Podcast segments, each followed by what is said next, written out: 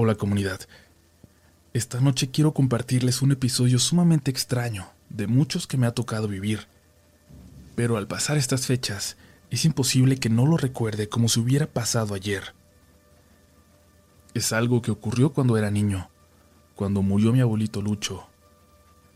Él, como toda mi familia, era de Michoacán y tenía muy arraigada la tradición de recordar y recibir a los muertos el primero y segundo de noviembre. Aunque todos se habían venido a vivir a Chihuahua, donde me tocó nacer a mí, se mantuvo viva la tradición, y aquel año, cuando se nos fue el abuelo, toda la familia se juntó para ir a visitar su tumba, para esperarlo ahí, aun cuando aquí en donde vivimos, la tradición está tan arraigada y los panteones no se llenan como allá en su pueblo. Yo, siéndole sincero, no creía en estas cosas. Desde niño me fui alejando de todas las creencias de mis padres, y hoy, aunque no me considero católico, hay pocas cosas en las que creo y solo porque sí me tocó experimentarlas. Así pues, llegamos a aquel cementerio privado donde estaba y hablamos con los guardias haciéndoles saber que nos quedaríamos ahí, incluso después de las horas de cierre. Y mientras mi papá y sus hermanos alegaban con los vigilantes que no nos querían dejar, mis primos y yo nos dirigimos hacia la tumba del abuelo. No recordábamos bien dónde estaba, y es que nosotros habíamos ido únicamente cuando lo enterraron, y ese enorme cementerio se veía distinto cuando se llenó de carros que seguían el funeral. Yo bajé por la colina entre las tumbas viejas, porque por alguna razón me parecía más familiar. Mis primos decidieron seguir por el camino principal que atravesaba el panteón hasta el fondo. Aunque no estaba lejos de la ciudad, el panteón parecía tener otro aire. Eran pocos los sonidos que se colaban desde afuera de él. Yo sentía que iba en el camino correcto, aunque las tumbas eran viejas, todas, a mi alrededor, y sabía que la del abuelo estaba en la zona más nueva del lugar. Seguía caminando cuando noté que detrás de una tumba, divertido, se asomaba un niño de unos tres o cuatro años. En cuanto lo vi, escondió la cabeza, y luego solo lo escuché correr. Yo seguí caminando, casi hasta el fondo de esa colina, maravillándome del tamaño del lugar cuando noté que el niño me veía de nuevo. Ahora podía verle casi la carita completa, y no se escondió al verse descubierto. Al contrario, me hizo una seña con la manita de que me acercara. Levanté la vista. Detrás de él, a una decena de metros, había un grupo de personas rodeando una tumba. Imaginé que eran sus familiares. Pero todos se veían ancianos, vestidos de negro, muy serios. Vi al niño correr de nuevo entre las tumbas y pensé que contrastaba su alegría con la solemnidad de esos viejitos con los que iba.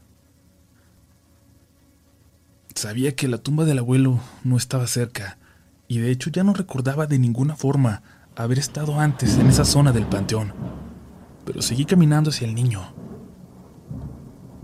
Era algo triste que estuviera solito mientras nadie más le ponía atención, y la verdad no me costaría nada jugar un momento con él.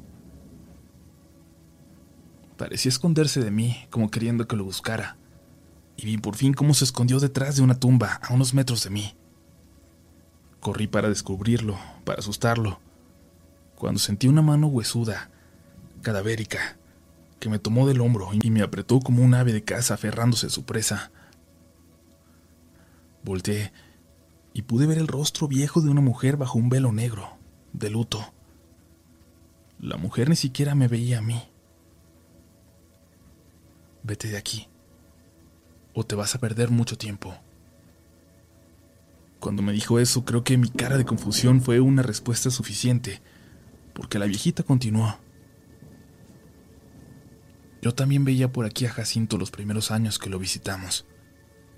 Yo era la única hermana menor que él. Y solo yo lo veía y me jalaba por entre las tumbas. Para cuando podía liberarme de su encanto, ya era de noche. Imagínate lo que es para una niña despertar de noche en un panteón para darse cuenta de que todos sus familiares se fueron que la dejaron aquí. Cuando dijo eso volteó hacia mí y me sonrió sin dientes.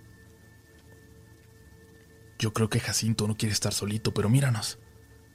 Hasta sus hermanos mayores ya somos unos viejos y todavía nadie ha venido a acompañarlo, a quedarse con él para siempre. Miré alrededor y noté que todas las tumbas eran de niños. Y pensé en correr, pero la mano huesuda de la señora seguía clavada en mi hombro. Empezó a subir conmigo, apretándome caminando de regreso por donde había llegado hasta ahí.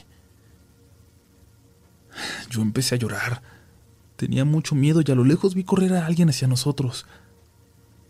Entre las lágrimas pude reconocer en su ropa los colores de los trabajadores del panteón, como con los que mi papá discutía en la entrada.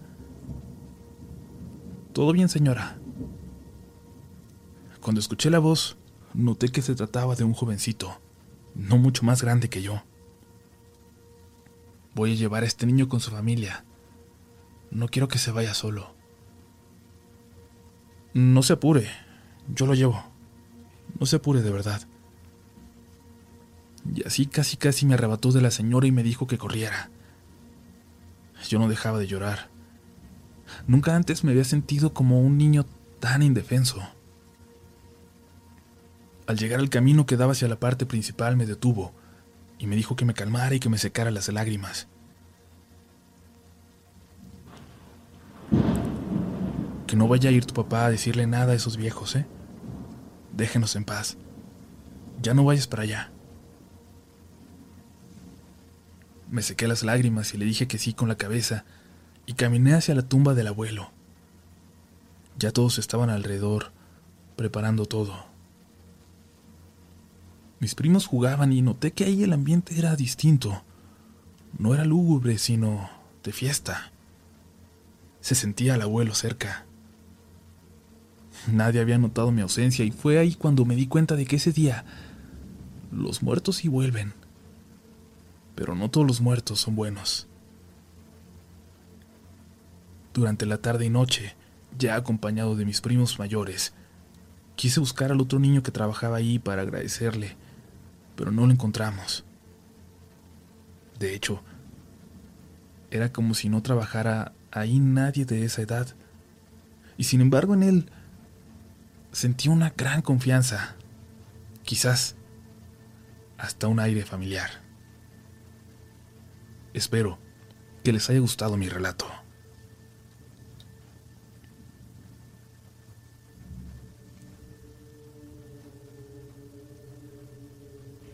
Hace dos años mi familia pasó por una situación bastante fuerte.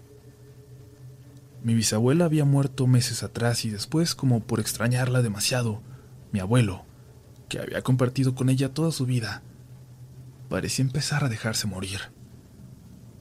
Dejó de comer, y aunque siempre fue un viejito muy fuerte, de un día para otro dejó de levantarse y atender su jardín lleno de plantas y a sus periquitos.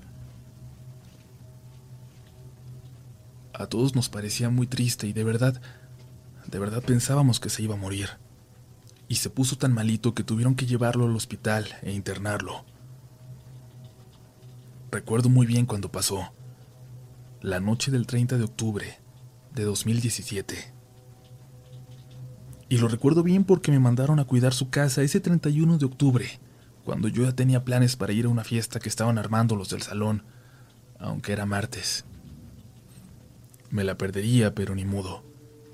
Y bueno, me fui desde temprano para regar las plantas que lo necesitaban y darle de comer a los animales. Era una casa típicamente de viejitos. Bueno, no sé si eso exista realmente, pero creo que todos podemos relacionar eso con, con las casas de los abuelitos. Casas extremadamente cuidadas con todos los detalles pensados de acuerdo a sus gustos. Yo desde la noche anterior estaba tratando de convencer a mi prima Mariana de que se fuera a quedar conmigo. Así al menos no pasaría Halloween sola. Y ella ya me había dicho que no, pues a ella le tocaría quedarse ahí el primero de noviembre. No podíamos dejar la casa sola, sobre todo por los animales. Así me estaba resignando ya, pues, a pasármela sola y aburrida. El bisabuelo no tenía televisión por cable ni internet, y su tele era muy viejita, así que no recibía las señales digitales. Como nunca la veían, no les importó. Lo único que pude hacer para entretenerme fue llevar algunas de las películas de terror en VHS que había dejado en la casa mi hermano mayor. Películas raras, de terror pero no conocidas, de esas cosas clavadas que solo consumen los muy fanáticos del género. Había algo que hacía que, aunque fueran las 4 de la tarde y se escuchara el movimiento de la calle, había algo que provocaba que el interior se sintiera frío, desolado. Es más, tan feo se sentía que le hablé a mi papá para ver que estuviera bien el bisabuelo porque sentía que de repente se había llenado de muerte la casa. Me recordó a cuando una tía murió años antes y lo pudimos sentir incluso antes de que nos avisaran. No sé si a alguien más le ha pasado, pero yo lo recuerdo perfecto. Y así me sentí esa vez. Como si la casa se hubiera llenado de muerte, pero el bisabuelo estaba bien. Todo estaba bien. De hecho, estaba mejorando. Ahí vi que alguien pasó a mis espaldas. Lo pude ver en el reflejo de la vieja televisión y pude escuchar sus pasos. Alguien o algo que parecía estar desnudo. Tal vez fue mi forma de lidiar con el miedo, pero cuando volteé y no vi nada, grité y me puse a revisar cuarto por cuarto la casa, como si estuviera más enojada o como si quisiera sentir más el enojo que el miedo. Así que ahí andaba, gritando por toda la casa, preguntando quién se había metido, en lugar de asustarme por lo que acababa de ver. Sin pensarlo mucho, sin reflexionarlo, según yo creía que seguramente alguno de mis primos se había metido para hacerme una broma, pero conforme buscaba por los cuartos, me iba dando cuenta de que no era así, de que no tenía sentido, menos en ese momento, en un momento como ese. Le marqué de nuevo a Mariana y le dije lo que me acababa de pasar. Le pedí que no me dejara sola, que yo la acompañaría al día siguiente si era necesario, pero que no me dejara sola ahí. Y al final, después de mucho rogarle y prometerle que pediría una pizza y sería divertido, Mariana accedió y llegó a la casa cerca de las siete. También le había arruinado los planes de Noche de Brujas a ella, pero la verdad es que no parecía importarle tanto. Yo creo que hasta estaba de buenas por no tener que quedarse ella sola ahí el día siguiente. En el fondo ella no me creía lo que había visto. Me decía que seguramente era algo en la tele, en la película, y que yo había creído verlo como un reflejo detrás de mí. Evidentemente no tenía mucho sentido lo que decía, pero creo que en ese momento hasta yo quise creerlo. Y sí, así como estábamos, en esa casa con ese sentimiento de muerte que incluso ella sintió, pusimos una película de terror. Cuando acabó ya era completamente de noche, y afuera a lo lejos aún se escuchaba el sonido de niños pasando pidiendo dulces, aunque en esa calle en particular nadie daba muchos. Mariana se levantó e iba a preparar café a la cocina, a espaldas del sillón donde yo estaba y justo cuando puso el agua, hubo otro sonido que nos llamó la atención. Se escuchó claramente el sonido del viejo colchón de la cama de los bisabuelos, cuyo resorte hacía un ruido cuando alguien se acostaba o se levantaba. Las dos nos quedamos heladas, como si nos hubieran petrificado, quietas, confundidas. Me levanté y corrí hacia la puerta, hacia el pequeño recibidor que tenían ahí, y le grité a Mariana para que fuera conmigo. Después de un segundo lo hizo y corrí hacia mí, y nos abrazamos al lado de la puerta, pero ninguna hizo por abrirla. Platicando después con ella, coincidimos en que en ese momento era más la curiosidad por ver quién más estaba ahí con nosotros, que el miedo que nos provocaba de lo que estábamos completamente seguras, era de que había alguien más ahí. De que había alguien más ahí con nosotras. Podíamos sentirlo. Mami, ¿es usted? Preguntó Mariana, refiriéndose a la bisabuela como mami, como siempre le habíamos dicho. Pero claro, no hubo respuesta. Desde donde estábamos veíamos el fondo del pasillo, y al lado izquierdo estaba la recámara con esa cama que escuchamos. Ya, Mariana, no manches. Hay que calmarnos. No es como que un fantasma nos vaya a hacer algo, le dije, dándome valor porque no estaba sola o ya estaría yo corriendo en la calle en dirección a mi casa. Cálmate. Voy a preparar el café, dije, y muy valiente según yo caminé hacia la cocina. Y apenas había entrado en ella, escuché un grito horrible de mi prima, y luego cómo batallaba para abrir la pesada puerta de la entrada y salir corriendo hacia el patio. Salí corriendo detrás de ella sin voltear, aunque juro que sentí que mientras lo hacía, alguien me clavaba una mirada profunda en la espalda. Mariana se paró en la calle y no podía ni hablar, le temblaba la quijada. Yo le preguntaba y le preguntaba que qué había pasado, que qué había visto y no me podía contestar. Le marcamos rápido a un tío que no vivía lejos de ahí pero no estaba pero supongo que nos escuchábamos tan asustadas que su cuñada, una señora que vivía con ellos, nos dijo que ella iría por nosotras. Llegó minutos después, a tiempo para entrar y apagar la estufa donde habíamos puesto el agua para el café. Sí se siente muy frío, pero no le tengan miedo a su abuelita, nos dijo. No sé entonces si fue Mariana o yo quien le preguntó que cómo sabía que era la bisabuela. Nos dijo que aunque ella convivió poco con ella, sabía que no le gustaba ir al panteón el día de muertos, que prefería ahorrarse el gentío y siempre los visitaba el 31 de octubre, cuando no había casi nadie. Era tan especial tu abuelita, que seguro a ella le dejan venir también el 31, cuando no tiene que lidiar con los demás muertitos dijo sonriendo, genuinamente admirada por lo testaruda que era la bisabuela. Mariana entonces obligó a su hermano a que él se quedara esa noche y la siguiente. No sé qué le habrá ofrecido, pero no nos quedamos nosotras. Y bueno, quizás el pensar que era la bisabuela nos alivió un poco el susto en los días siguientes, pero no nos quitaba que hubiera sido uno de los momentos más aterradores que habíamos vivido.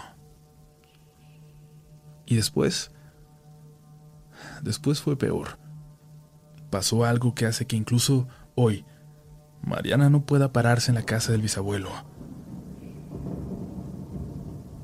Fue en una celebración por el cumpleaños de la bisabuela, cuando nos atrevimos a platicarle al bisabuelo que la habíamos sentido ese 31 de octubre pasado, aunque Mariana no se atrevió a decirle que la había visto salir desnuda de su cuarto, en la oscuridad, pero distinguiendo perfecto que había una mujer desnuda ahí, entre las sombras, con el cabello blanco, muy, muy largo. No, no, no, no. Tengan mucho cuidado y no le hagan caso, ni escuchen a nadie ahí, que esa no es su abuela. ¿Qué? le preguntó Mariana. ¿Cómo sabes que no era ella? Miren, la casa es muy vieja, dijo el bisabuelo. Y antes de nosotros, era de una señora, que los vecinos de esa época cuando llegamos decían que había sido una bruja, que se murió ahí en su cuarto, en nuestra recámara. Nosotros nunca les creímos, pero luego nos dimos cuenta que todos los 31 de octubre pasaban cosas raras. Se escuchaba que andaba por ahí, con nosotros. Su mami decía que la gente buena regresaba el día de muertos, pero que el diablo dejaba salir a los suyos antes, el día de las brujas. Hasta decía que uno no sabía quién se escondía detrás de los disfraces en la calle, o si estaban vivos o muertos. Por eso, cada 31 se iba al panteón, y allá nos pasábamos todo el día, nomás para no estar aquí en la casa. Y sí, no sabemos entonces a quién vio Mariana aquella noche, pero este 31 voy a ir por el bisabuelito y me lo voy a traer a la casa. No se va a quedar solo ahí, con esa cosa que regresa cada noche de brujas.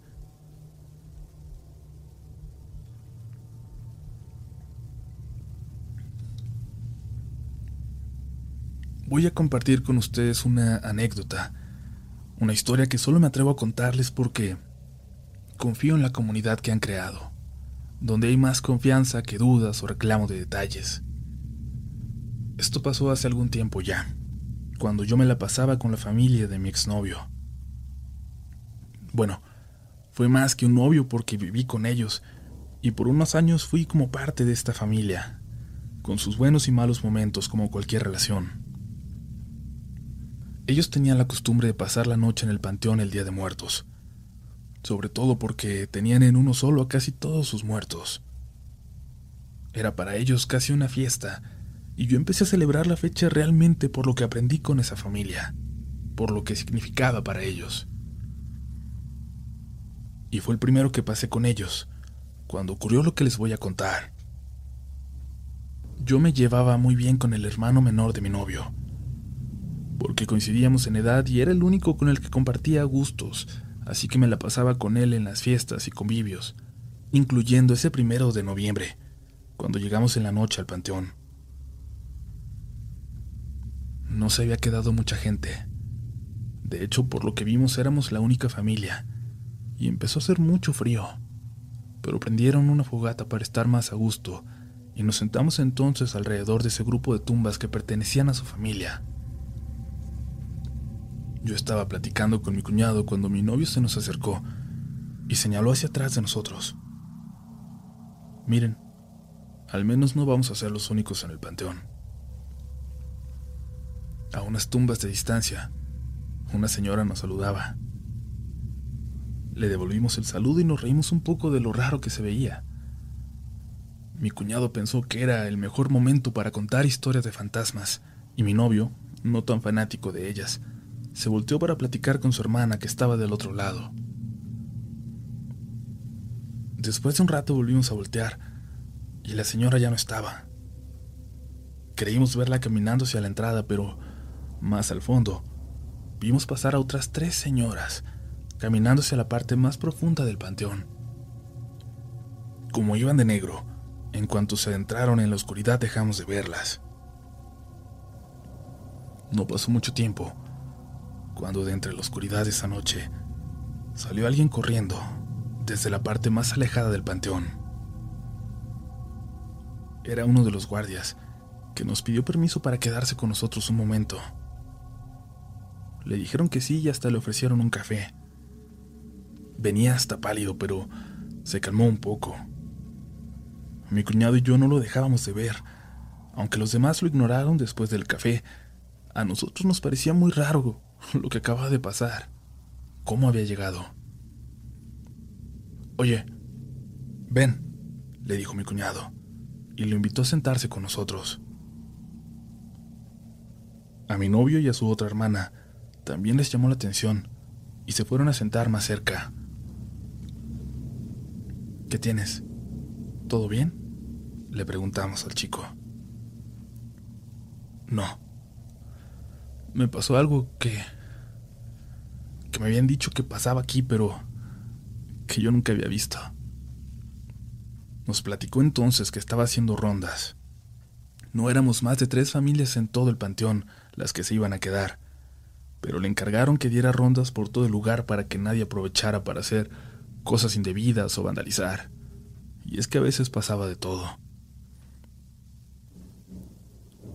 Pero entonces, en la parte de las tumbas más viejas donde no había nadie, miró a tres mujeres que caminaban en fila, con la cabeza baja, con velos que les cubrían las caras. Quiso acercarse para preguntarles a dónde iban, ya que él no tenía registro de gente que se fuera a quedar por aquella zona, pero como se veían señoras mayores, tampoco se acercó tan rápido. No es como que fueran a hacer algún destrozo. Parecía que iban caminando tan despacio que ni siquiera veía que se les movieran los pies, pero se movían rápidamente. Él ya iba trotando sin darse cuenta, pero no lograba darles alcance, y entonces así de pronto vio como si se metieran en un mausoleo y desaparecieron en él. Cuando llegó, notó que estaba cerrado con una cadena llena de polvo. Hacía mucho, mucho tiempo que esa puerta no se abría. Fue entonces cuando salió corriendo hasta que se topó con nosotros y sin poder más, nos pidió permiso para quedarse un momento en lo que recuperaba sus fuerzas y podía seguir corriendo hasta la entrada. Lo acompañamos hasta ella y él seguía pálido, de verdad. Dudo, dudo que hubiera inventado esa historia. Y nosotros, después solo nos quedamos pensando si habían sido las mismas señoras que nosotros vimos a lo lejos. Y peor aún, si la viejita que nos saludaba realmente estaba viva o no. Muchas gracias por leer mi historia. Si te gusta este contenido, no dudes en suscribirte para que estés pendiente de lo nuevo que tenemos cada semana. Síguenos también en Instagram y Twitter, donde nos encontrarás como RDLN Oficial. Y también puedes suscribirte a YouTube, donde tenemos varios relatos nuevos cada semana. Esto es Relatos de la Noche.